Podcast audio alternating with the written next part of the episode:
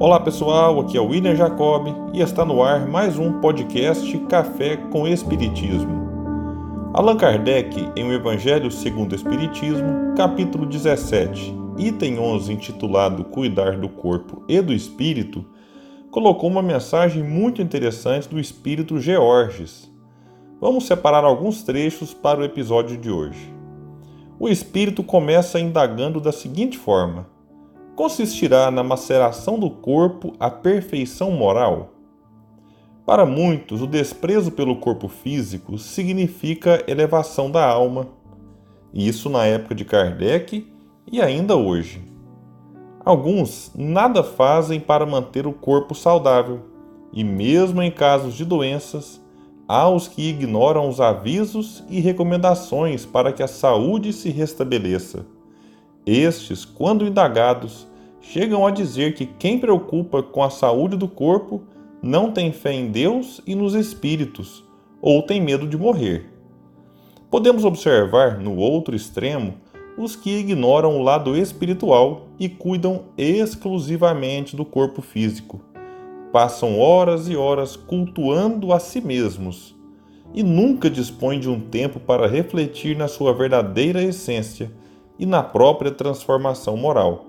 Afinal de contas, acreditam que a morte do corpo seja o fim da vida e dizem que é preciso aproveitá-la ao máximo. Ambos os comportamentos são equivocados. Mas o que o Espiritismo defende então? Devemos cuidar do corpo ou da alma?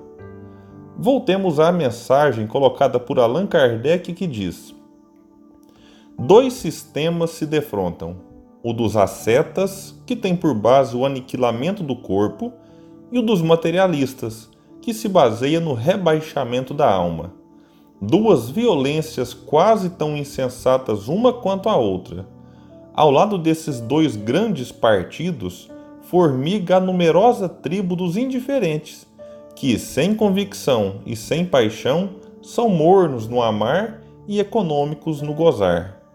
Onde então a sabedoria? Onde então a ciência de viver? Em parte alguma, e o grande problema ficaria sem solução se o Espiritismo não viesse em auxílio dos pesquisadores, demonstrando-lhes as relações que existem entre o corpo e a alma e dizendo-lhes que, por se acharem em dependência mútua, importa cuidar de ambos. Amai, pois, a vossa alma, porém, cuidai igualmente do vosso corpo, instrumento daquela. Desatender as necessidades que a própria natureza indica é desatender a lei de Deus. Não castigueis o corpo pelas faltas que o vosso livre-arbítrio o induziu a cometer e pelas quais é ele tão responsável quanto o cavalo mal dirigido pelos acidentes que causa. Sereis, porventura, mais perfeito se, martirizando o corpo, não vos tornardes menos egoístas, nem menos orgulhosos e mais caritativos para com o vosso próximo? Não, a perfeição não está nisso. Está toda nas reformas porque fizerdes passar o vosso espírito. Dobrai-o, submetei-o, humilhai-o, mortificai-o. Esse o meio de o tornardes dócil à vontade de Deus e o único de alcançardes a perfeição. A mensagem é muito clara. Precisamos encontrar tempo para manter o corpo, instrumento necessário para a manifestação e evolução do espírito no melhor estado possível, mas sem perder de vista o imperioso dever que temos de sermos melhores a cada dia. E para encerrar este episódio, deixo uma mensagem de Emmanuel do livro Viajor, capítulo 12, intitulado Teu Corpo.